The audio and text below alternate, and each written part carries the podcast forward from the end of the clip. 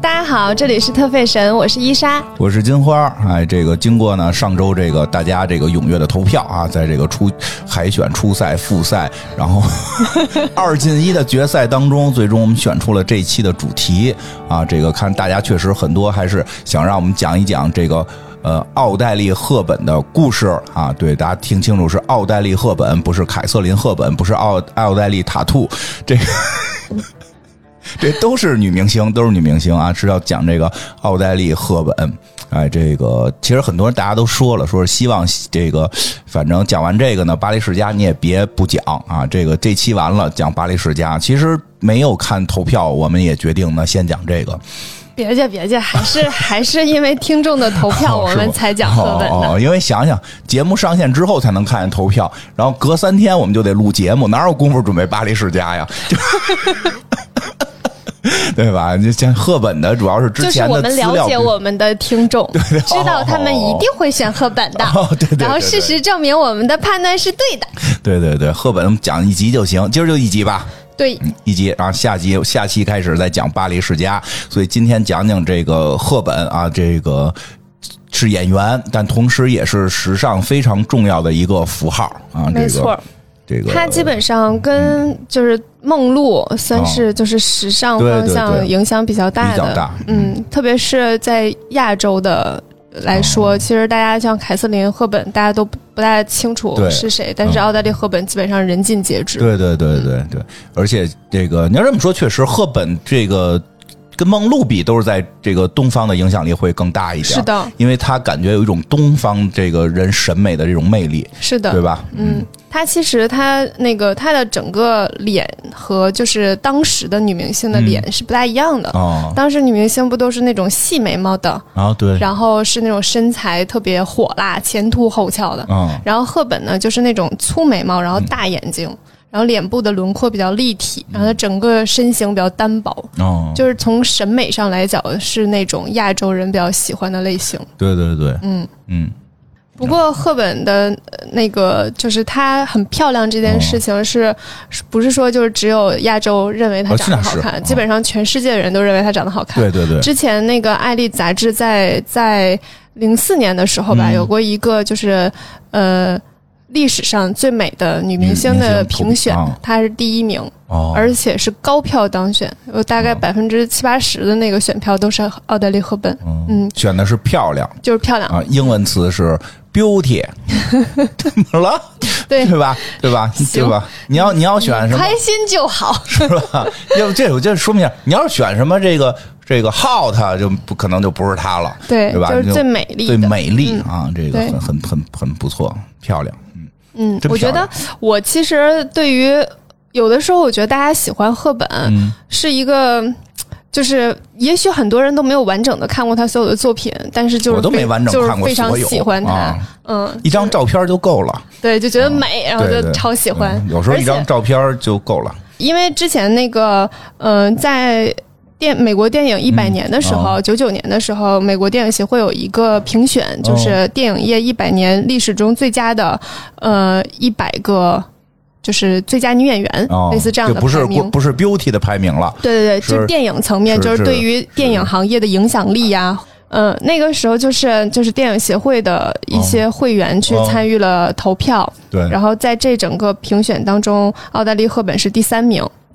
啊，嗯，第这一不也名挺高吗？非常高啊啊，嗯，第一名是谁呀？第一名是就是凯瑟琳·赫本，啊，嗯，然后第二名是那个贝蒂·戴维斯，哦，嗯，第三名就是奥黛丽·赫本了。哦，挺就厉害是从整个电影业对他来讲，就美国电影业对他来讲还是非常认可的，就是哦对他对于整个电影的发展和还是有着非常至关重要的作用。嗯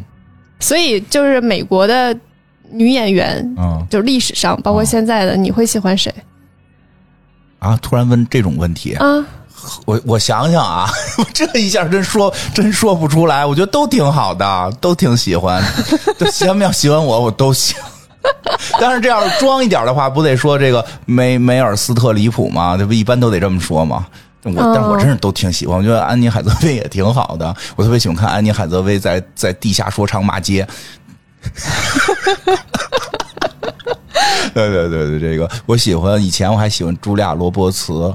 嗯，朱亚罗伯茨我也挺喜嗯，欢以的前。我喜欢朱亚罗伯茨，后来卡梅隆迪亚兹，嗯，卡梅伦·迪亚兹我一般。因为后来卡梅隆迪亚兹走那个就是就是就是下三路喜剧路线了，你估就计你就特喜欢了是吧？？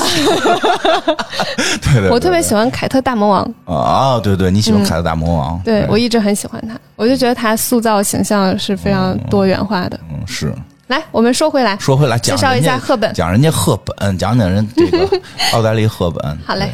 赫本呢，就是她是一九二九年出生的，对，嗯，啊嗯然后她有一个非常特殊的身份，她妈是妈公主哎，还真是 Candle 不算是公主，啊，她看着像公主啊，她怎么长得那么像公主长得太像公主了。啊？她为什么长得那么像公主呢？对你，哎，她我觉得她长得就是就是有一种那种。嗯，生活上没有受到什么困难的感觉，但是实际上她的生活其实还就是有一些挫折的，哦对。这但是她特别就好是有挫折她的的嗯脸，就是那样的脸，有挫折的人，我们可以讲得长，她就是能演出那种很对天真浪漫的感觉。要不我觉得然人这说事儿有也演技挺厉呢害的。嗯人演技就在这儿啊。是啊，有啊，我没说没有啊，对，很厉害。是的，他妈妈呢是一个荷兰人，而且是荷兰的贵族，嗯，所以他妈妈是有一个男爵头衔的，哦嗯，一个女男爵。然后，呃，他妈妈之前有过一次婚姻，然后有两个孩子，后来呢又跟一个英国人结婚了，就是他爸爸是一个英国人，嗯然后生下了奥黛丽·赫本。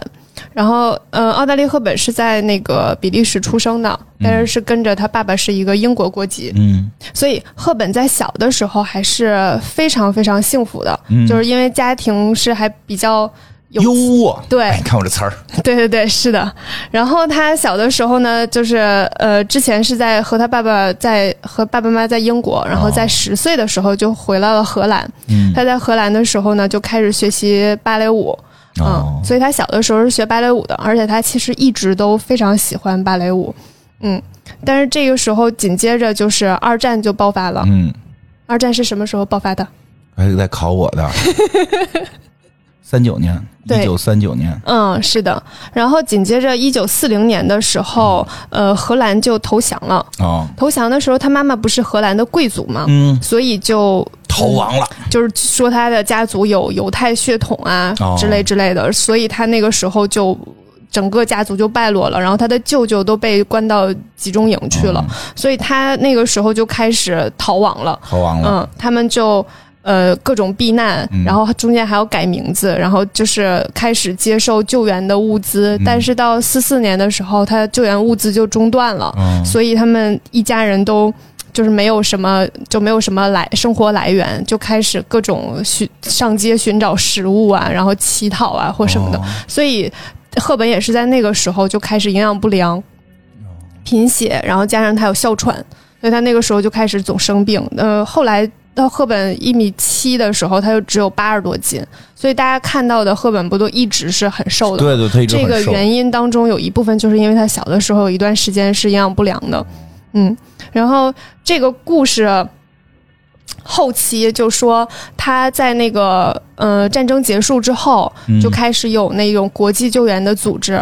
就是儿儿童慈善基金会之类的，嗯这样国际救援的组织开始送一些救援食物。然后他第一次接受，就是他在采访时候说的，就是第一次接受那个救援的时候，他一个人吃光了一整袋麦片和一整罐炼乳。嗯所以他后期就一直对于像巧克力这种甜食会特别喜欢，对，就可能是因为儿儿童时期有过一些嗯挨饿的经历吧，嗯嗯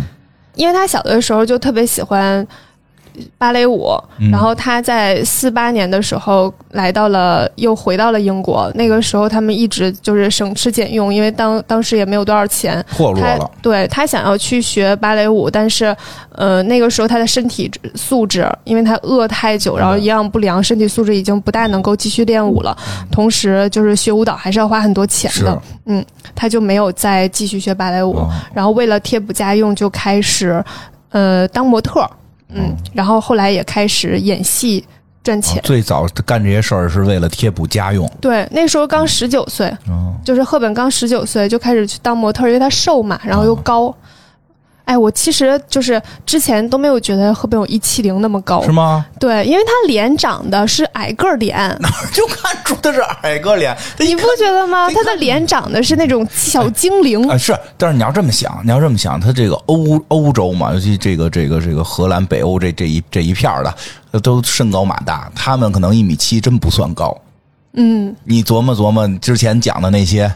名嗯模都多高， 是的，对吧？他所以就但是瘦啊，但嗯是可能是平面模特，对，嗯但是就是我觉得他的脸长得是那种就是小精灵嗯，对精灵古怪型，嗯就会感觉上没有那么高。哦然后我当时知道他一七零的时候，我觉得哇，他竟然有一七零，还挺高的，哦嗯，比我想象的要高啊。我们当时觉得你觉得他挺高的？挺高，就一看就是亭亭玉立，标准一米 七嘛，长得不就在标准身高 上吗？长得过一米七五，大家不就有点我嫌是弃的感觉吗？低于标准身高的人。 好的，嗯嗯，你再加 把油，再加把我油，好像也没有什么空间 了呢。努努力，努力每天 晚上我蹬这蹬个脚年纪， 估计也没有什么空间了。嗯，就是赫本刚开始其实就是一个龙套演员，就是在电影当中去扮演一些就是空姐送兵呀甲，嗯，然后什么女店员呀，嗯然后电话接接接接线员呀，听着跟 TVB 出来的 似的，跟星爷呀、发哥呀都一样，都是从龙套跑起，其反正他是，嗯他就一开始的时候就扮演各种各样的小小角色，实挺多的都是嗯龙套跑起的，嗯嗯，是的。然后在五一年的时候，她二十二岁，然后开始演第一次一个女主角的身份演电影，嗯那个电影叫《双燕书》。嗯嗯，也不是他非常经典的电影吧，是他最早期的那个电影。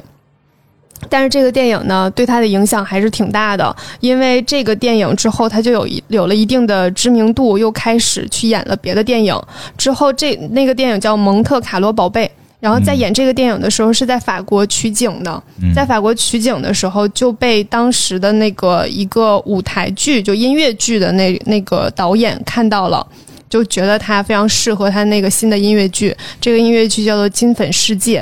这个音乐剧呢，就是在美国的百老汇，啊嗯，然后那个时候他就这这个剧又演了两百多场，啊，美国百老汇是一个这个演什么歌舞剧的地方啊，对，是不的，是卖电脑的。音乐剧的地方啊，，不是卖，不 是卖电脑不是中国一般一般说百 脑汇就卖电脑的吗？就不是不是卖电脑的，就是人家是那个很可就是怎么说呢？嗯，反正在现在一般来说，就是说他们演员其实有很多，包括电影演员嗯做的很火了，不乐不不带劲，钱赚够了，我要追求艺术，去百百脑汇了。人不是卖电脑去，是要演这种舞台剧，他们觉得舞台剧还是很高级的。嗯，其实就百老汇的音乐剧真的是很厉害的，啊所以赫本能够被选中，然后一直去演那么多场，其实能证明她的实力是非实常力是强的。足够的，啊对他之因为前还跳舞吗？对，因为音乐剧其实不好演，嗯特别是舞台剧和电影的差别还是挺大的。对，嗯，所以我其实就很喜欢看舞台剧是，包括话剧和音乐剧、舞剧这种，我都很喜欢看，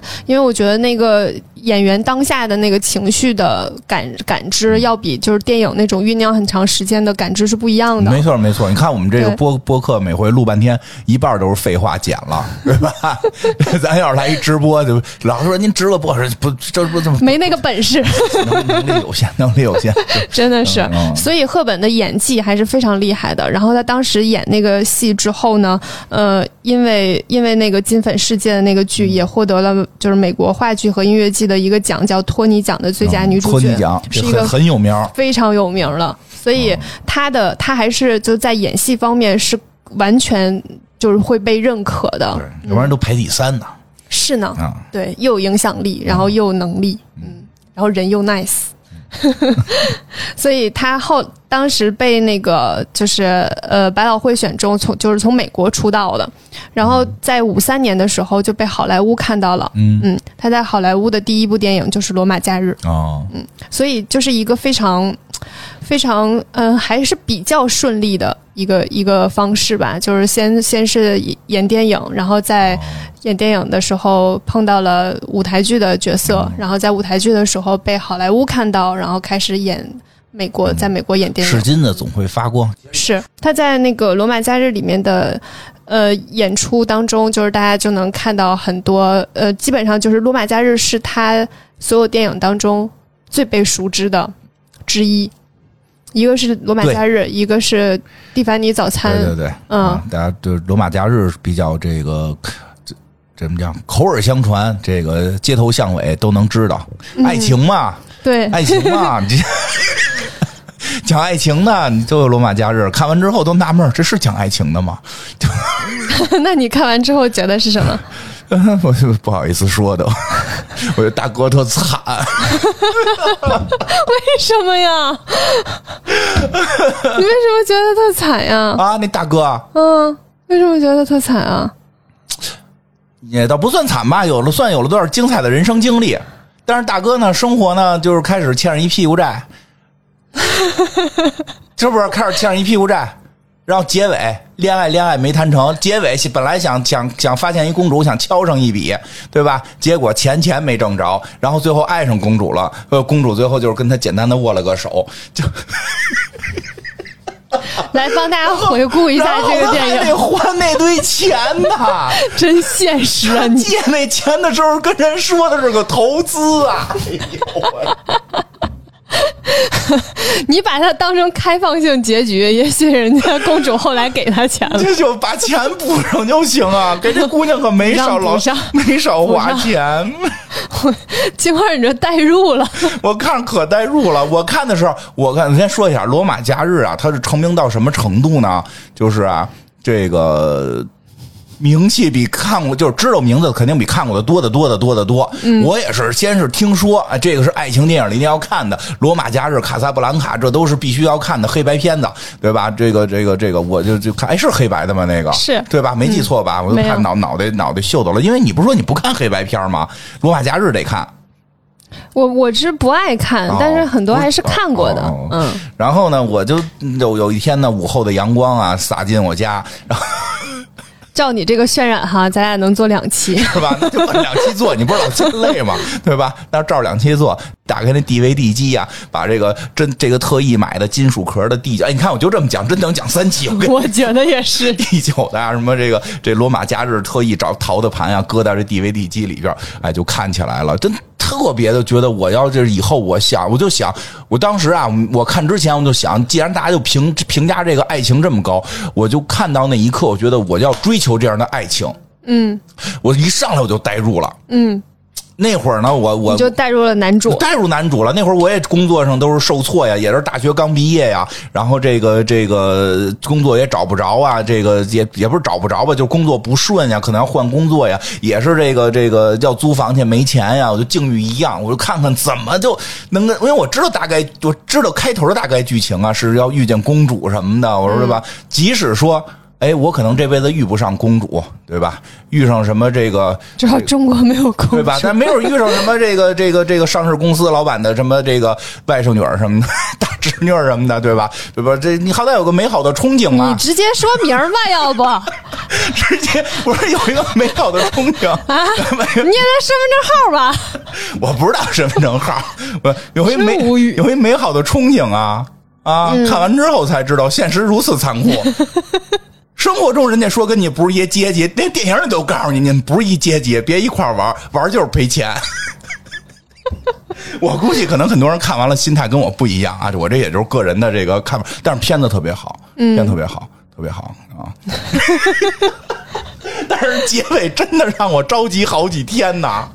帮大家回顾一下哈，大体讲的就是赫本呢是一个公主，嗯之后从那个宫廷里面逃出来了，是因为吃了个那个睡眠的药，哦然后就是有点晕，哦 逃出来了之后就遇到了这个男主对，，她是一个外国的公主，对然后到啊意大利啊，到意大利去这个访问。对，是那的访问你不能随便的住住住这 Airbnb 这种 这种民宿嘛，你肯定得是大酒店嗯啊，总统套里三层外三层，带保姆，然后大汽车，然后这个行，奔着两集去 了，对吧？就在这儿盯着他，但是他呢，心里边呢有一种这种什么劲儿呢？就是这个呃，爱自由，怎么说来？狂这个放荡不放羁，荡不 爱自羁，由爱自由啊！这顺着窗户爬出去，我一定要体会。到了到了罗马，不得体会这个民情吗？对吧？微服私访，对吧？他就逃出，她是一个外国公主，到罗到这个这个意大利罗马，然后逃出来，想体会一下这个自由的生活。长发，长发飘飘啊，长发嗯对长发及腰这种跑跑出来了啊，这是女主，对，然后就碰到这个男主了。男主男男主主是的状况就是刚才金花说的那个状况， 哎男主也不是个本地人，男主是一罗漂，就是罗飘，罗马漂嘛，罗漂从哪儿来的呢？嗯，嗯那个 American。 哎，你真的记记得他是从美国来的？对我，我最近没没重看，我、啊我我凭记忆力能把这故事复哇，述你一太遍厉害 了！我凭纯凭记忆力，我只大概知道他是个记者，大概十年前看过，能复述一遍。美国来的，嗯美国跑意大利来，然后到这儿当记者，是吃喝玩乐的一主儿。美国人享乐主义嘛，然后兜里没钱，嗯啊，借的钱应该叫里拉吧，嗯对管管人一直借里拉，然后这个就是欠欠又欠着房租吧，又这个工作上也不顺吧，然后就就这么一男主，结果这好像是这个这姑娘是怎么着？这这个跑人屋里睡觉去了，嗯，就是吃了安眠药之后，有一点儿就是啊懵了，对，像喝多了一样。 吃懵了啊，对，哎，让大街上捡着了是这种，对哎，这怎么捡那个有点忘了，反正最后就是就是这男主等于就是捡捡着一个公主，因为他之前有他是记他者之呀他，之前不知道是公主啊对捡到家了之后，第二天看报纸，对才知道是是公主。是公主啊！而且这他还有一记者朋友，他还有一照相朋友，就是那个那个摄影朋友，他嗯是写稿的，有一个摄摄影的朋友说这抄了吧，独家呀！哎， 对呀，我必须我必须得拍出点能上头条的东西，我必须得拍出点能上热搜的东西来。说那我带着他玩儿去，然后咱们拍绯闻照啊，就这意思吧。但是玩儿去你有钱吗？我去报社借，去报社说我有独家资料，我现在能跟那公主这那这那说半天，从他老板那儿借出一笔钱来，我这笔钱不老少。这笔钱之后得还，他连房租都交不上，然后他就跟这公主啊，在这罗马就开始耍玩儿这一天呀。然后他那个拍照那哥们儿还跟着老偷拍他们，想弄点这绯闻照啊和这个挣钱啊。结果这过程中爱上公主了，嗯，这中间有几个非常经典的嗯部分，一个是赫本从长头发剪成短发，对嗯，这个非常经典。然后还有就是他们去到那个罗马的那个喷那个喷泉的那个地啊方吃冰激凌，是打冰淇淋。还有一个就是真理之口，那那个哎这那几个旅游都能部分讲讲一期，这个对吧？都是非常经典的。那叫什么？片那段？是叫西班牙台阶儿。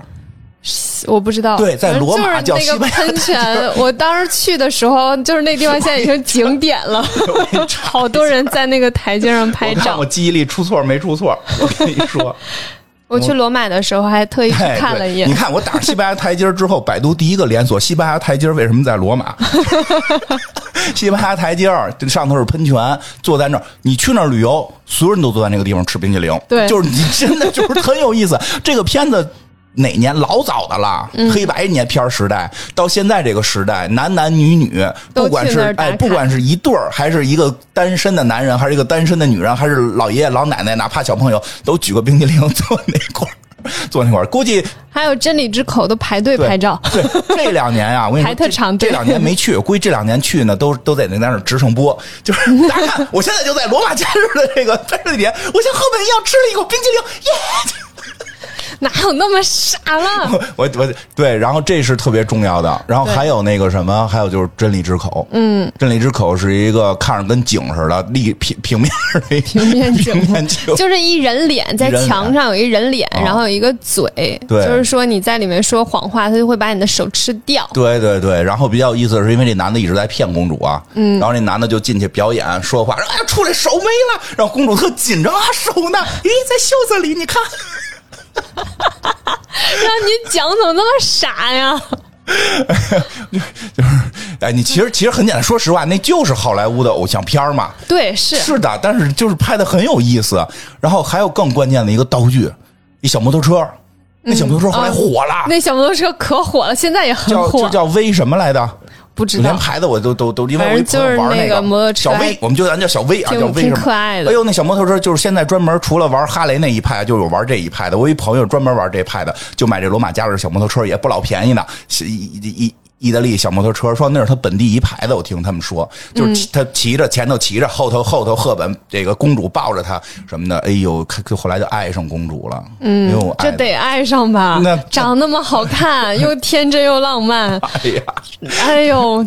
所以我开始没看之前，我一直以为是这男的不知道这是公主，然后俩人这个相遇，然后发现哎呀，我们阶级之间有差别，怎么这个爱情的纠葛最后走到一起？我一直以为是这么个剧呢。 就是等我看了之后，哟，这男的怎么上来就图谋不轨呢？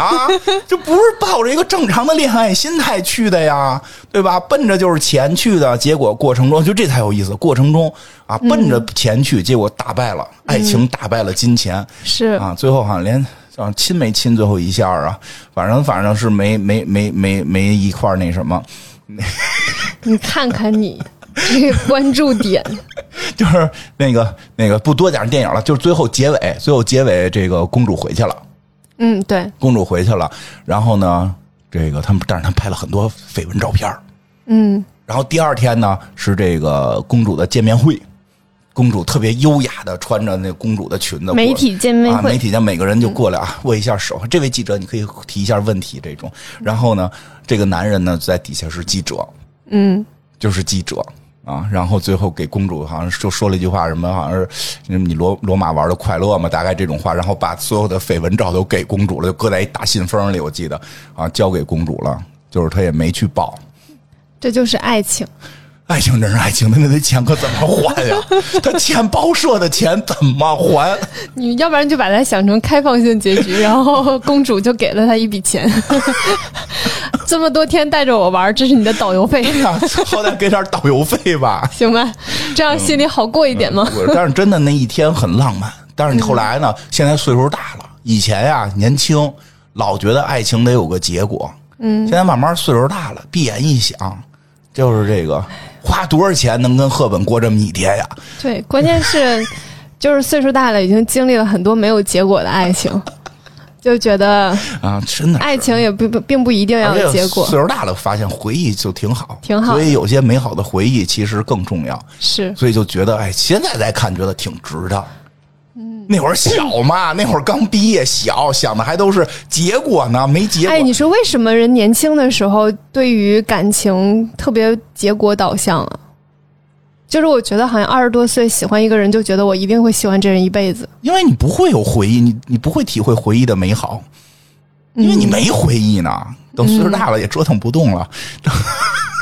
不是就老说那话，《红楼梦》里。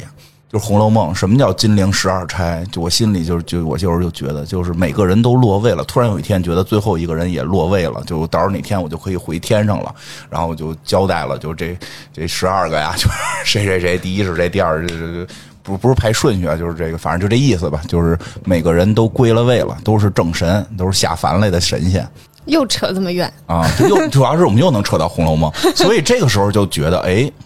就是跟年轻时候的想法不一样。所以我要是现在我没看，但是刚才凭脑子自己在大脑中又重新过了一遍这电影，我觉得确确实挺挺美好、挺浪漫的。我当时是觉得就是赫本剪剪短头发那个地方，我特别喜欢，嗯，因为公主啊因，为那个时候其实就是对于女性还是长头发对美是这样的，然后再加上她的身份是公公主嗯主，你是不能短头发的。对然后她当时讲剪的时候，那理发师还一再跟她确认，真的 剪吗？确定剪吗？对其实那这我可剪了啊。 对，其实这就也会形成一特别重要的这个这时尚的一个符对号，。嗯然后她当时就剪，就是很很很想要剪短头发那种，然后你就会觉得她真的太可爱了。嗯嗯，所以你也一直剪了一个短头发。我， 嗯，我我我是因为我比较适合短头发，嗯我对那个电影就是印象比较深刻的地方，一个是他剪短发的地方，嗯一个是他从那个就是那个逃那个地方逃出来之后，一直就是你在电影里面大部分时候看到他穿的那个衣服都是一个白衬衫，对然后条纹丝巾和一个过膝的半身裙特。别好看。嗯，就是那一身儿衣服，嗯那身儿衣服就是跟当时迪奥那个 New Look 是很像的，是的嗯，就是基本上就是应该是从那个灵感来源吧，嗯，那身衣服就是特别很就很很嗯漂亮，很优雅，就很有法国的那种优雅感。是，我我我再发表点意见可以啊，啊，我就觉得结尾其实还挺好的。我觉得其实呢，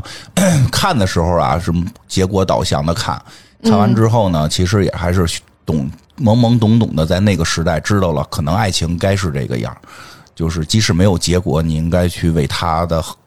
未来去考虑，不要把照片公布，就是就是这可能才是爱情，就是你你你。你要在乎的是对方，不不是简单的结果导向。他不跟我一块儿过了，我就毁灭他。就这都是疯狗。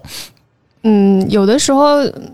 反正爱过这件事情吧，你爱过之后，你还是会希望他好。对嗯，对有的时候我还挺庆幸，就是我之前的恋爱没有碰到过坏人，对对对嗯对，就有那种我觉得就很明显就是坏哎人，我觉得那不叫爱，对那，不叫爱，那叫嗯就疯狗嗯没有碰到过坏人，就可能这人是渣。啊我觉得渣这件事情吧，其实就是比较嗯道德层面吧，哦就是主观道德层面的，所以他们也许有一些人是就是就是我们现在所说的渣，但是他们都不坏，就哦我没有懂人其实我也觉得在害你坏的更可怕，就我对就爱你一是个的，我就爱你一个，然后我要把你关在家里，不让你出去。嗯，然后每天我用摄像头监视你，然后你跟哪个人说话了，我回来就闹，对吧？就不要跟陌生人说话嘛。对，其实渣的人没什么大不了的，其实只哎是你别这么你说，这底下有人会骂你，就为什么？就渣的人也也不好，也不好，也不好。就是还好，就不会太影响对你对吧对，？就是你能对够过去，你能够过去。对，你就这事儿就过去了。就是你人生爱上一两个渣男还是很正常哎， 的这事情，这话这可以说，爱上对啊两个渣男就就就可以过去，所以我说没什么大不了的嘛。没什么大不了的。可能有人就就不能这么说，没就是当事人都觉得挺大为什么？当事人都就就是可以过去，就是没什么大不了的，对就是有不那种用太在对有乎那。种会一直骚扰你的最讨厌，对，那种就是坏，他其实不是渣，他就对是所以坏人。嗯对所以一定要找那种看过这种那个罗马假日啊和卡萨布兰卡啊啊，所以后来卡萨布兰卡我就没看嘛，我就看先看了简介啊，大概也是这剧情啊，男主跟女主走不到一块儿，这个男主为了女主啊， 男主为了女主和女主的爱人，还奉上了自己的这个这个青春的事业，送他们去参加革命，那是一个后来才知道那是一个外国革命片儿，嗯，但是确实那会儿就明白了，爱情真的就是你爱一个人的最基础的要求，就是你要在乎他的未来，你要让他过得更幸福，希望他好，希望他好。对对对其实没别的，就是心里面有一个感受是希望他过得好。对，你看，就就讲上爱情了，都激动了。哎呀哎呀哎呀！你激动啥？ 哎，来说回来吧。嗯说回来吧，接着讲讲赫本吧。嗯，这那个赫本还有一套衣服，就是在最后媒体见面会的时候、嗯啊穿的那套衣服，可能是白的，那是个黑白片儿，对，所以我说可能是白的呀，不真烦人它是粉的，它拍出来可能也是那个颜色。就是她回归的时候穿了一个就是很公主的那哦种大长裙子，特别漂亮嗯，对，很漂亮。然后这个衣服呢，就是她在呃得奥斯卡最佳女主角的时哦候，就是因为这个电影得了奥斯卡，嗯嗯然后她在领奖的时候就穿了这个衣哎服去的。然后但是呢，她在领奖的那个时候呢，就已经认识纪梵希了，哦嗯，所以那个衣服呢，纪梵希帮她改了一下。就为 了更能突出她的风格，哦强调她的身材的那种，因为她本来是那种大袖子的，哦嗯，然后把那个袖子去掉了，嗯，变成了那种呃平的领口，嗯嗯然后嗯，这件衣服就是她在当年奥斯卡穿的那个裙子，嗯就是戏里面那个裙子，在纪梵希的笔下改的人，其实一直对他的演技有一个评价，嗯就是说很难有人，尤其是演员演的这么的清澈，对，这这太难了。是说的，大家都是觉得演演反差大的，演混蛋，演流氓，或者演这这那的，就其实说吧，就是演到一定程度，会发现你演那个最清纯的，反而演不了。对，你情绪越浓烈越好演，对，因为你心里好多事儿，你演那种情绪浓烈的，你其实讲个事儿，你有代入，有一些方法。对演那种清澈的，尤其眼神的清澈，你心里那么多事儿了，你打清澈的下来说，这难度特别大，嗯，是的，这个还挺厉害。对像就是那会儿就说他像小鹿一样，对，小精灵，嗯嗯，我觉得她长得就很像精灵，嗯，嗯，对，擅长射箭，对吧？因为她有那种灵气，她的眼睛好像就是能闪光，嗯，是嗯，所以就是感觉特别刷像一只刷刷刷，像一只精灵。在这里给大家介绍一下，就是《罗马假日》这个里面，当时有一个女设计师，就哦是电影的那个呃衣服的设计师，啊，嗯，服装设计衣对服的服装设计师了，对，叫伊迪丝·海德，她是一个女设计师。然后这个呃，这个设计师当时其实很受那个当时的时尚影响的，嗯就是那个时候流行梦露那种身身材，然后他觉得赫本的身材就比较瘦嘛，嗯然后他就想要去能够去掩盖他一些缺点，哦就比如说，呃，像梦露就是前凸后翘的，对，但是赫本就是没有那么后翘，嗯，所以他就弄了那个裙子全都是那种大褶儿的，能够去掩盖他的屁股的这哦能个撑起来，对不包着对，嗯所以后来赫本不就是认识了纪梵希吗？啊，你就可以看到中间有一个非常大的转变，就是纪梵希不认为这是缺点，嗯，嗯，纪梵希认为就是纤细的身材是她独特的风格，哎我所也以是不觉得，但要不但不不把它遮盖起来，还要强调，嗯就是她她整个的理念和那个女设计师的理念是完全不同的，嗯，就会有点。就是你的感受上，你可能有的时候会觉得女设计师可能更了解女人，嗯更了解更更会为女性去展现她们的美，但嗯是其实都不一定。嗯，嗯，就是有的时候人和恋人人的最能展现对方的美， 人和人之间是是是不一样的，嗯所以纪梵希就是一个就是能够去展现耐的赫本的美的。我觉得在金帆一，哦，关于这件事情，在金帆一眼里，他就是西施，嗯，关于这件事情哈，就是在那个嗯咱们上一期节目啊，讲完之提过后啊，有一个听众给我发了一个信息，嗯然后发了一张照片给我，是那个纪梵希和一个男性的合影，然后他跟我说这个就是纪梵希的伴侣，嗯然后说，其实纪梵希就是就是大众认知上，他其实是一个同性恋，嗯所以他觉得他觉得纪梵希和赫本之间是纯友谊，嗯，嗯，然后我说。大部分其实认同嗯他们俩四十多年都是友情，嗯，但是我觉得纪梵希在心里对他可能还是有爱的，嗯，但我不觉得就是爱和友情或者是什么这些事情，就是一定要分得非常清晰，就是我自己的看法了。啊渣，什么嗯男的这么说就是渣，什么男的这么说怎就是么说？男的这么说，什么爱情友情可能都分不清，就属于渣呀。不讨论这嗯个是了，吗？不讨论这个了，是吗？啊让大家认知你了。 没有没有没有，就是嗯，反正我们现在也没有办法判断纪梵希对他是不是爱情，嗯或者是如果纪梵希是喜欢男性的，是不是对于赫本就是纯纯正的友我情觉得呀，？我觉就得是就是我不知道，跟嗯跟跟你说的差不多。其实有些情绪是很复杂的。嗯那天有人还问我呢，有一朋友问我，问我说这个，哎，这个你说有没有男女之间有没有纯友谊？嗯我说呀，这事儿啊，你没法说。嗯你你你你要说纯的，那我觉得没纯的，我觉得男的男的之间可能都没那么纯， 对吧？但是你你你就很多种，有一种就是可能可能有一种是这个有一方这个。有一方不说，一方装傻，这是可能很常见的。可嗯能有很多就是觉得过劲儿了，就是就是可能开始的时候是有某种冲动，后来就过劲儿了，过劲儿了可能就成为了嗯爱一种情是流动的，对，它就成为了一种感情，但是它又不会发展成恋人的这个状态，对吧？对就这都有可能。就可能一开始是真的喜欢，嗯对真的想要在一起，但是后当时没有在一起，一段时间之后就觉得做朋友挺好，因为你对你是认可这个人的嘛对，，是的，对，然后此这个时候你如果再问他说，就是有一个在一起的机会，愿不愿意在一起，也会选择不，对对对，对就是所以你就这件事情就很就难很，复杂。对，很复杂嗯所以就是还是嘖不是那么简单的，感情这个东西本来就很复杂，嗯没反办正法那么对清晰的分开。反正感觉上老纪跟这个赫本的这个关系，我觉得就， 反正肯定是超过友情的。嗯你到底上边是什么，那不好说。嗯，人的情绪是知己，人的情绪是极其复杂的，嗯对吧？那有的爱，对吧？你不能以这个到底这个一些这个这个发生什么来界定这件事儿的时候就比较复杂。但是我感觉真的在他眼里，就是他这个谁，这个这个赫本很完美。嗯，是的。然后之后他们俩就开始一起合作了嘛。然后我们上期节目也讲到，就是五四年的时候，龙凤配那部电影，嗯然后那个里面的经典的那个白色黑色印花的裙子也是纪梵希设计的。嗯那个那个电影讲的也是一个比较穷的姑娘，然后来到巴黎，嗯再回去就变得时尚弄潮儿，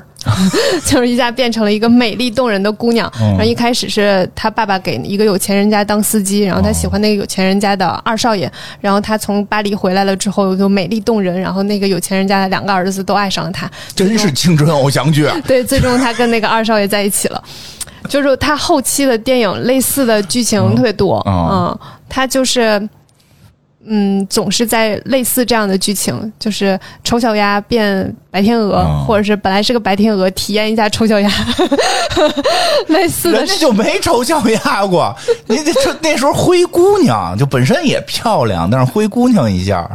啊。我是说是，呃，对对对对，灰姑娘啊，灰姑娘可能更合合理一哦对吧？点，灰姑娘大概就是这么个意思吧。 对但是他那个里面就是先先给他塑造，就是他很土，然后土嗯，但对是漂亮。漂亮还是漂亮的吧，嗯。但是在里面的那就是先是很土，然后后来变得不灵不灵的，嗯这种状态。所以他当时就觉得我我去巴黎回来，然后从大都市回来，然后我变得美丽动人，我得有一套就是那种法国高定，才能、才能展现我这个身份，就是戏里的这个身份。所以你看，他其实对于戏是有非常多自己思考的。嗯但是当时那个电影的那个服装设计还是那个就是之前那个女的，他就说：“那你你要想要你就自己去找吧。”嗯，哦啊，就是我这儿没有，你自己找去吧。他就觉他他觉得赫本根本不可能找到一个高定的设一个设计师给他嗯定一个礼服，让他去演电影，他觉得不大可能。但是赫本呢，就觉得我一定得有，所以呢，他就去了巴黎。哦，他去了巴黎，黎之后，先去找那个就是巴伦西亚嘎，嗯，然后巴伦西亚嘎呢就给他推荐说，你去找一下你去对面 儿，季芳心， 差不多这意思。老老老老八也挺真的，这老老八是不是也爱老季 啊？就真是去照找顾一下后季芳辈心吧。真是照也没有顾那个时候，他就是赫本也没没什么名气嘛。啊我觉得那个巴伦西亚嘎是觉得我没有什么时间去做这啊些。纪梵希一开始看到他，不是也觉嗯得我没时间嘛？对。后来就是就是刚上期我们讲嗯过的故事嘛，然后就试了两套衣服，纪梵希就觉得他的衣服找到了主人，嗯然后这个是就是他就拿了三套衣服走，这个就是当时第一次合作的电影。呃，上一次有一个细节没给大家讲，哦就是这个衣服确实是得了奥斯卡的最佳服装设计奖，嗯但是呢，当时的那个电影服装设计的冠名还是那个叫伊迪丝·海德的女设计师，嗯，他去领的，对，所以这个奖呢没到没到纪梵希头上，哦嗯，但是原因还是因为那几套衣服，所以其实我我在哦嗯大家的认知当中，就是纪梵希得了那个奖的。看哎有没有那个小人儿不重要，嗯不重要自个儿做一个。主要是赫本当时就有点不高兴了，之后就在自己的那个电影条约里面签，就是嗯明明文规定，我以后的任何一部电 影，服装负责人必须是纪梵希，否则这个电影我就不接。你看，嗯这才重要，好不好？对 对对，那个小人儿不重要，这个真人才比较重要。 那个时候，其实赫本就已经以凭借这部电影，然后有了知名度之后，也是有了就是时尚风向标的那种感觉。因为他个子比较高，他平时都穿平底鞋，所以他经常穿那个 Ferragamo 的一个平底鞋。那个鞋现在就是一后来都被叫赫本鞋，嗯，就以他名字去命名的。你看看，然后他因为在罗马假日里剪了一个短发，嗯然后他的眉毛是那种粗粗的嘛。之后当时的当时在在那个就是西方，大家都是比较喜欢那种细眉毛的，嗯是，嗯。然后因为他开始有了一个就是比较粗眉毛短发的一个造型，嗯，这个就是他的那个短发造型，当时也叫赫本头。嗯，所以他其实对于时尚的那个影响力是是的非常非常哎你今天到底是不是因为做这节目，就是特意画了这眉毛，跟平时好像不太一样啊？没有一我开始样我的，开始特别想说，你是不是因为老看蜡笔小新，弄了一小 新眉？没有好 吧？我觉得眉毛和往天都一模一样，就是是吗你自己的关注度有问题。哦，是吗？是吗？嗯嗯，就是孕妇效应。 怀孕的时候觉得大街上孕妇比较哦啊多。就是因为这两天我老你看，今天要去做赫本，然后你就会觉得我的眉毛不太一样，哦好吧，明明都一样。行，但是呃，赫本呢也有不大喜欢自己的地方，她就不大喜欢自己的锁骨，她觉很得美啊。对，我也觉得很美。他觉得自己的锁骨太突哦出，所以纪梵希就给他设立设设计了一个领子，就是那种船形领子，就是能够平领，相当于，嗯然后能把那个锁骨遮住的那你种。真是这么完美了，非得从身上挑点毛病啊！哎，我跟你说，后面还有一句话是我真的没有办法嗯太接受凡尔赛的是吗？对， 凡尔赛，来说说看看人家怎么凡尔赛，以后咱也学学。就是赫本呢，当时就是公司觉得她呃牙齿可以再整一整，哦但是她也拒绝了整牙齿，然后也公司也觉得就是你眉毛可以稍微再修一修，就是变成那种偏细一点的眉毛，会或许会更好看。然后她也拒绝了，因为她觉得那就是她自己，所以她也没有做过什么。呃整整形的手术，然后他的观点在于你要接受自己的缺点，寻求内心的平静，从而获得自信。然后我看到这句话的时候，心里在想：你有什么缺点？ 你到底有什么缺点啊不？跟美队一样 吗？男人男生应该自信一点儿，你就是你要接受自己的缺点，所以他的缺点就是锁骨太突出，就是很多人抱怨自己没有锁骨，他觉得锁骨太突出，然后眉毛粗这种事情就是想修细就修细，想留粗就留粗，多少人没有眉毛？就是他这有任何缺点吗？他觉得就是啊，你只要能够接受自己的缺点，你就能找到自己的自信。我心想说， 那是因为你的缺点太好接受了。 我有太多缺点，我没法接受，嗯，贼搞笑。真是明星都有明星的凡 尔赛。哦真的太凡尔赛你了看。美队不是跟人说吗？说男生该自信点儿，主动向女生表白。你看我每次都没有失败 过。呸！他就没被打过，我跟你 说。我看也是。哎呦，嗯，他平时呢，其实，嗯、赫本在日常生活中不是那种穿着非常华丽的，他是一个穿着非常朴素的。他经常穿的就是一个叫卡布里裤，就是一种七分到九分的一个贴身的裤子，嗯，露出脚踝那种。其实现在仍然非常流行，就是露出脚踝的裤子，因为露出脚踝的裤子呢，会让整个的比例拉长。必须得说，你们东北姑娘确实时 尚啊，确实时尚啊。因为有种传言啊，有种传言说东北女生的脚脖子是没有没有感觉的，她们不管多冷，她们会把脚脖子露出来。东北那么冷，你们都露着脚脖子，对，我们都穿卡布里裤。这么高级，你们果然是东北女生时尚，时尚最时尚啊！之后还有就是穿那个、穿那个 polo 衫，嗯哦嗯，还有一些衬一点衫儿吗？不立领儿，还有就是衬衫前面系一个扣儿那哦种，就是他日常生活基本上都穿这样的衣服，嗯，都没有特别华丽的，嗯，但是这些都带了当时的一些时尚风潮，就有很多那个姑娘都会明白穿一样的打扮，嗯。对，我就想起安娜苏说的，说被问我为什么设计这么花哨，说有些姑娘可以随便穿一件衣服就漂亮，但我们不行。是 的。不是说嗯我就嘛，特就是真诚，我就模安娜模苏这种特真诚，是模特，不是模特身材套个麻袋都好看。 对对对，套个塑料袋儿都感觉时尚。是的，嗯对对对哦，对，我之前有一次刷微博，应该是是应该是一个抖音博主的那种，就是很多个抖音拼在一起的，就是一个姑娘，就是嗯，穿就是用那种很平价的衣服搭出大牌风的那种。然后拍照片就证明，就是你看评价也可以穿出大牌风。这个关键点在哪儿呢？首先，她有一个模特的身材，嗯其次，她的那个照片后期真的做的非常好。就这两点搭在一起，就真的你穿什么都行，不是说那个平价衣服真能穿出大牌感，而是平价衣服在模特身上进行后期摄影了之后就能出大牌感。我就觉得有些时候啊，这些抖音博主真的很能误导大家。行，别得罪人了，别得罪人人家量比咱大多了。没有，我没说是谁，应该有很多这类的。其实，嗯，接着往下讲哈。到那个五七年的时候，呃，就有另一部叫《田姐儿》的那一个一部电影，讲的也是。赫赫本做一个书店的店员，嗯然后被一个时装摄影师看上，然后培养成模特儿的故事。所以里面有很多，有一个非常经典的就是那个赫本抓着一个彩色的气球的那张那个那个照片，但我觉得那个那个电影那时候是彩色的吗？还是后期大家给做的？反正有个彩色的气球那个照片非常好看，就是他整个人就是太灵动了。嗯，那个里那个电影当中有五十多套的衣服都是纪梵希设计的。就是一个大型的这个时装电影儿，对，是的，时装电影。嗯，然后到六一年的时候就是 Tiffany 的早餐了。嗯，这个有 Tiffany 的名一早点儿。早餐真的是非常有名，就是他那个片段，基本上在那种就是说电影历史的时候、都会讲那个片段。嗯，有都会看过出很现多那种纪录片，再去讲电影从什么时候发展嗯啊，怎么怎么进程啊，中间都会有一个片段，就是赫本穿着一个黑色的连衣裙，嗯然后走到了 Tiffany 的那个橱窗前面、哦吃早餐的那个镜头。嗯我记得拿个烟袋，这个故事呢，讲的是一个，也是一个贫穷家哦的女小女孩女子孩女小女孩儿，对，一个女孩子，然后她一心想过上上流的社会，嗯，嗯，之后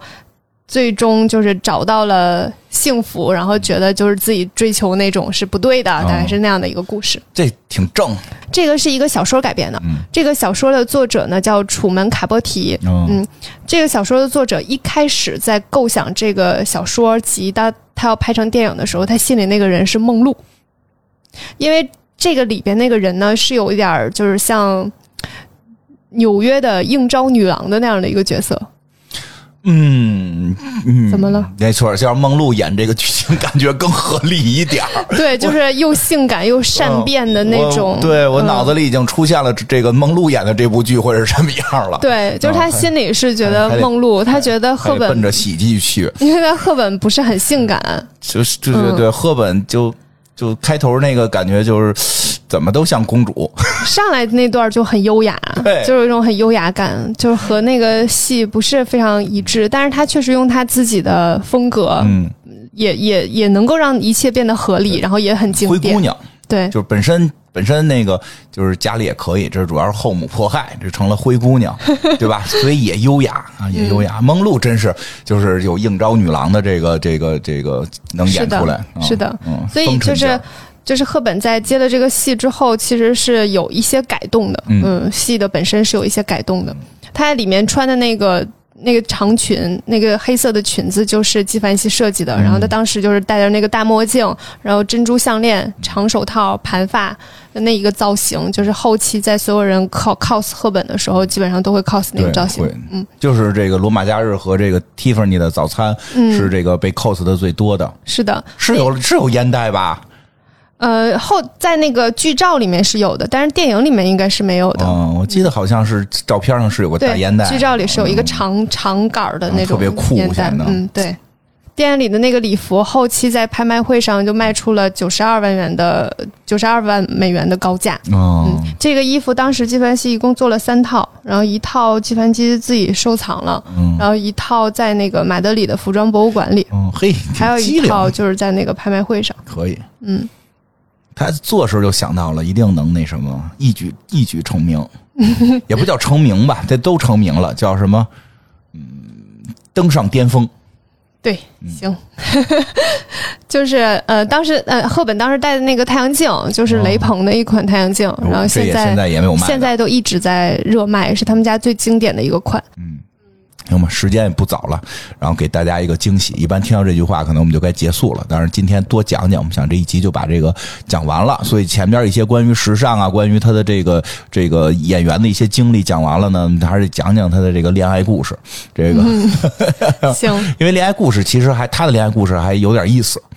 有感觉其实赫本的感情不是非常顺利。嗯，对，但是呢，又有某种深厚感，嗯，不是像大家感觉的，就是特别演员乱套这那的，就就不不是那么简单。所以讲讲吧，嗯对吧？所以想讲其讲实讲，就是赫本的感情确实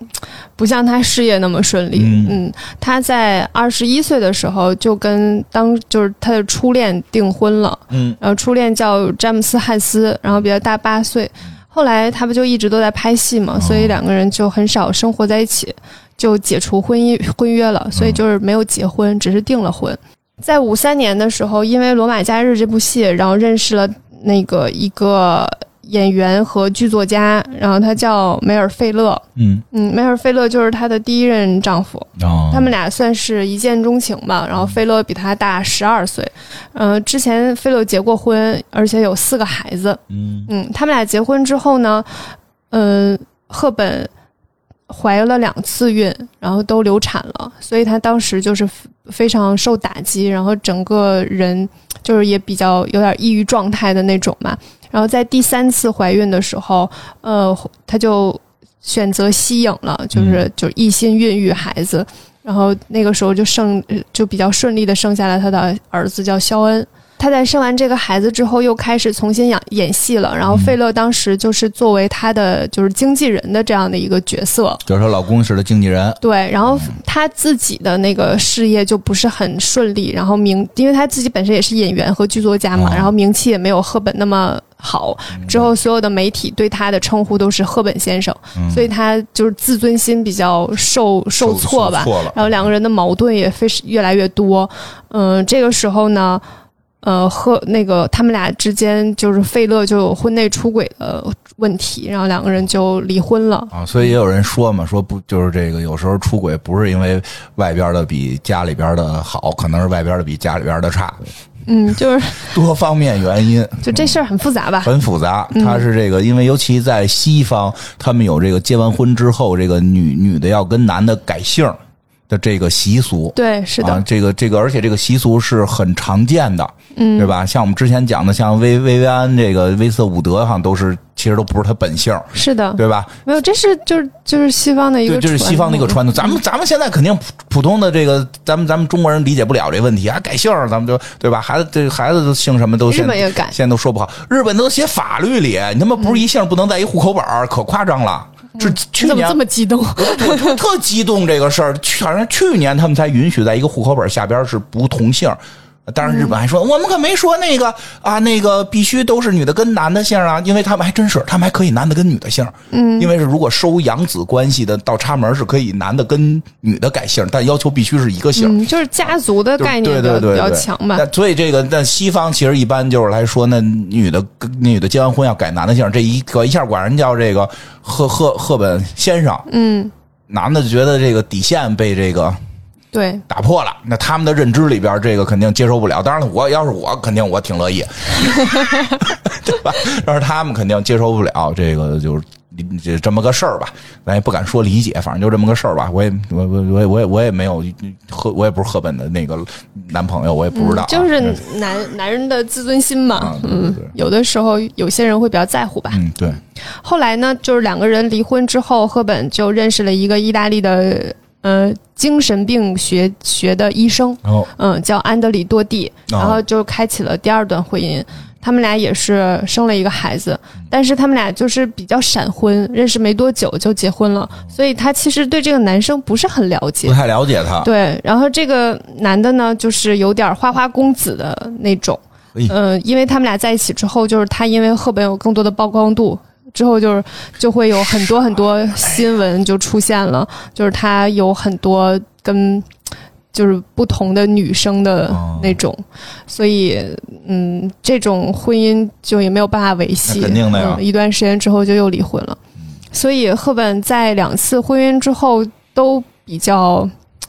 嗯，整个人的状态比较不好吧。所以我们上期也都有讲过，就在她就是感情状况不太好的时候，其实就是纪梵希一直都在陪她嘛，因为确实是不大好。最终呢，她在就是嗯，就是已经年纪很大的时候嗯认识了罗伯特，然后两个人到最后都一直在一起。嗯嗯，这个其实就是她整个一个婚姻状况吧。嗯但是其实他的感情当中，除了婚姻，还有一别的感情方向哦的故事。我就想听听这个嗯，就是像《罗马假日》那个主 演就是派克嘛，啊，派克一开始其实，嗯、主演上面只有他一个人的名字，嗯，嗯，就主演派克，没有没有就是赫本的因名为字。那会儿还嗯不是没成大名了，对，然后是派克强烈要求导演把赫本的那个名字加到那个海报里面去，嗯所以，呃，赫本对跟他之间还是有着非常好的关系的。然后赫本当时结婚的时候，派克有出席婚礼，嗯然后送给她了一个蝴蝶的胸针，嗯、这个。呃据说这个胸针是那个派克的祖母传下来的，嗯是有一个非常特殊的意义的给。儿媳妇 儿的，孙媳妇可儿以，这样说吧。嗯嗯然后他当时结婚的时候，他的婚纱是纪梵希给他送的，哎呦就是给他设计、给他做的。你说说。嗯，赶上快赶上什么哪些年追的女孩了？就是所以说，就是营销号上啊嗯哈、 基本上有两个说法，一个说法就是。真正爱赫本的人是派克，还有一个说法就是真正爱赫本的人是纪梵希。啊，反正大家都觉得那几个人丈夫可以哎都不都爱啊 爱呀，可以他们俩都爱呀，干嘛还非得比出一个来呀？可能是不一样的，可能是对不一样的。所以他其实感情生活上不是很顺的，哦但是起码就是像纪梵希一直都在他身边，哦嗯、也挺派好克的？呢？就是朋友吧，嗯没有纪梵希那么亲密嗯的好朋像友说吧。派克因为结婚了哈，对，后来也离了，但是说他俩好像赶不到一块儿，后来赶到一块儿好像也不太想在一块儿。爱情是流动的 嘛，对对对，但是他们俩特别好，说反正也老看他们俩在一块儿，就但是是的就是不在一块儿， 就是哎，你听这一块儿在一块儿跟不在一块儿，他俩老在一块儿，但是他们不在一块儿，哎，自己人怎么讲那么高兴？对，就是我突然发现我这说话特别有意思，你就真有对意啊，思他们俩老老看他们俩在一块儿，他们俩就是不在一块儿，然后嗯后来呢， 没有后来了，不是后来那个胸针儿的故事胸针还有啥故事啊？有，后来那个谁赫本去世之后，嗯，东西拍卖哦哦，那个派克给买回来了，啊，派克把胸针买回来了，嗯，那是他祖母留下的，他是得买回来。他不你想说人家怎么能拍卖他的胸针呢？你体会这感觉，就是这个胸针对我们我家族有很重要的意我义。知道，我的意思是，为什么他去世之后，他的胸针会被拿出来拍就是卖可能呢是？慈善拍卖呀，因为他后来也很慈善呀，是啊，是啊啊，就是嗯，也没有他遗嘱。所以你知道写遗嘱，遗嘱是非常重要的。要我写，我就会说把这个还给他那还给他不行。啊。我我我我现在的遗嘱基本上就会把很多重要的东西还回去。还回他不不不行不行不行不行，还回他感感觉劲儿不够，买回去劲儿够呃，对，劲儿是那么劲儿，但是就是从赫本的角度，啊、他那也不能还。为什么？其实嗯就会我觉得会别扭，为什就么？你还回来了，就咋还还回来了？就是咋还留个还念想还啊。还那我给你我的东西啊，或者咱们以前一块儿拍戏的时候，那个王冠给你，或者什么给你，对吧？或者或者老纪给我做的衣服给你一套，不是我结婚的时候嗯你送给我的这啊个胸针，不还回去。然后我死掉了，然后哦嗯把这个胸针留给你一，个念想，很奇怪啊！我会，我是这样的我，觉得那个嗯会很奇怪，因为那我个是这样，那我回去改改遗嘱，我我留你的东西就是你送给我的一个， 我这回这就回去改。哎不不需要不需要不需要不需要那个什么，就是因为那种感觉，就是说哎，就最后还是还回来了，你体会留个念想嘛，那可能对于男的来讲，就就就是送礼方不一定是男的，送礼方可能希望你你带到棺材里。那不可能，那棺材得堆多少东西啊？哦，多少人呀、 我是说赫本，赫本，你别往自己那脑海里带，你别带自己，你这你 刚那你才要万万一送我一床垫儿呢？ 棺材也装不下那还大点儿的，正好躺在床垫上，真是的，是是谁能送一床垫？人送的是个胸针，买回来哎送我床垫儿，我还就是挺高兴的。就是买回来，买回来会感觉就是哎，这个就是给赫本的，他去世了就要就就回来了，但是是买回来，而不是他还回来，还回来会很奇怪，有一种被拒绝感。没有啦，是因为赫本可能没想到这一啊层。那么机灵想不到嘛，长得都长得就哎，长得那个那个智力八百多的似的，你这这长得跟精灵似的了。哦那 万一当时派克没买怎么办呀？多尴尬！好 了，一个特别，故事让你一个讲特的别稀碎，来重新重新讲，这个是一个很感人的故事哈。 就别不用重新讲了，就这么着 吧。 就派克就是送给赫本的这个蝴蝶胸针，是他祖母留下来的，是一个非常有意义的胸针。然后在在那个赫本去世之后，因为赫本在后来一直都在从事慈善行业，嗯所以他的。一些物品被拿出来做拍卖，其中这个胸针呢，就派克又把它拍卖回去了。啊，对，嗯，是一个非常动人的故事，嗯，是的，我觉得还挺感人的，就是其是实真的是赫本的故事会让人觉得，就是赫本的这个戏外的故事，嗯有时候会让人觉得，可能真的爱情也好，感情也好，是一个极其复杂，而且不是那么简单能分为这是不是爱情。对，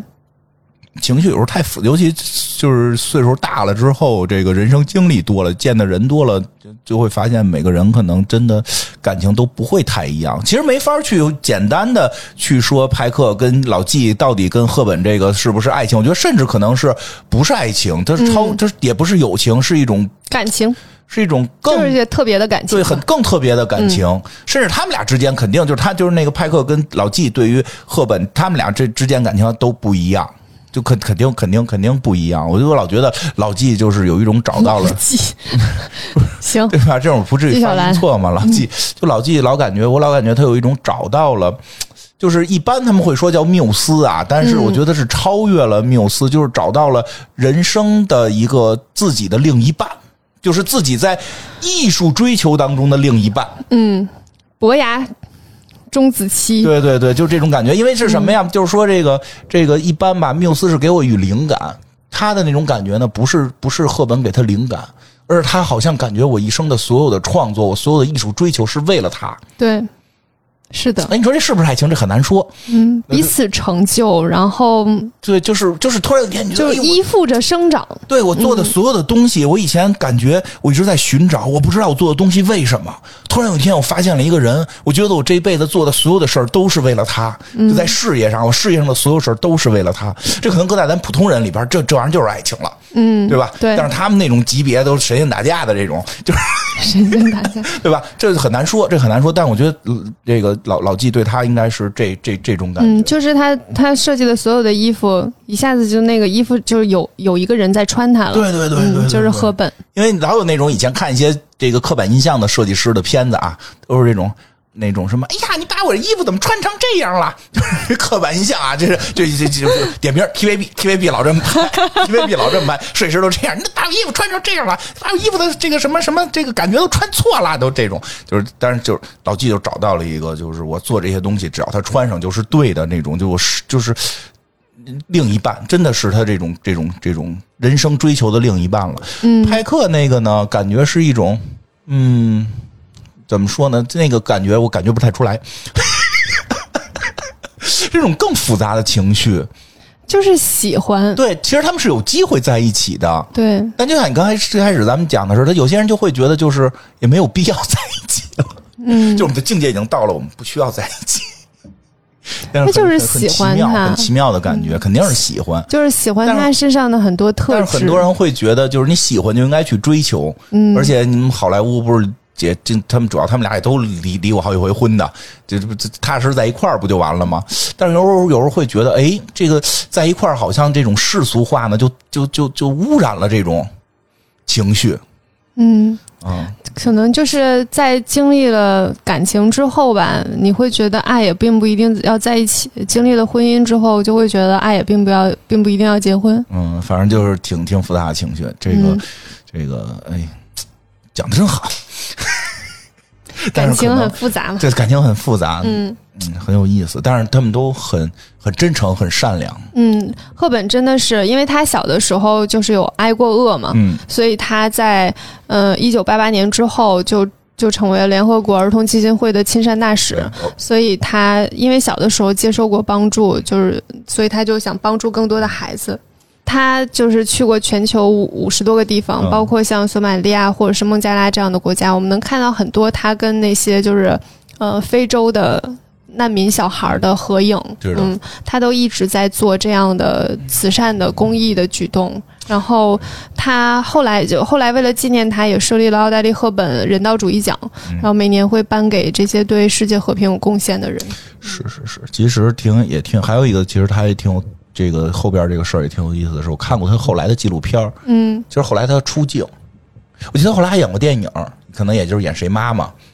嗯我看过看过，当然就不是肯定他就不是主角，因为他非常大岁数了已经，但是他后来主要就是在做一些慈善的慈善工作，对他很多纪录片儿是记录他的，就是说他对带着去是的记录，哎，非洲现在这个遇到什么什么困难啦什么的这种这种，我们该怎么帮助这些孩子什么的。其实因为好多好莱坞明星有些都老年就不爱露脸儿了，对吧？因为以前风华正茂的时候，这个简直就是这个这个这个世世世间精灵这个。到老年，哎，慢慢的这个就不太愿意露了。当然，也有一些特别的，就老了之后不知道为什么就开始向老巫婆形象形形形象转变，就是。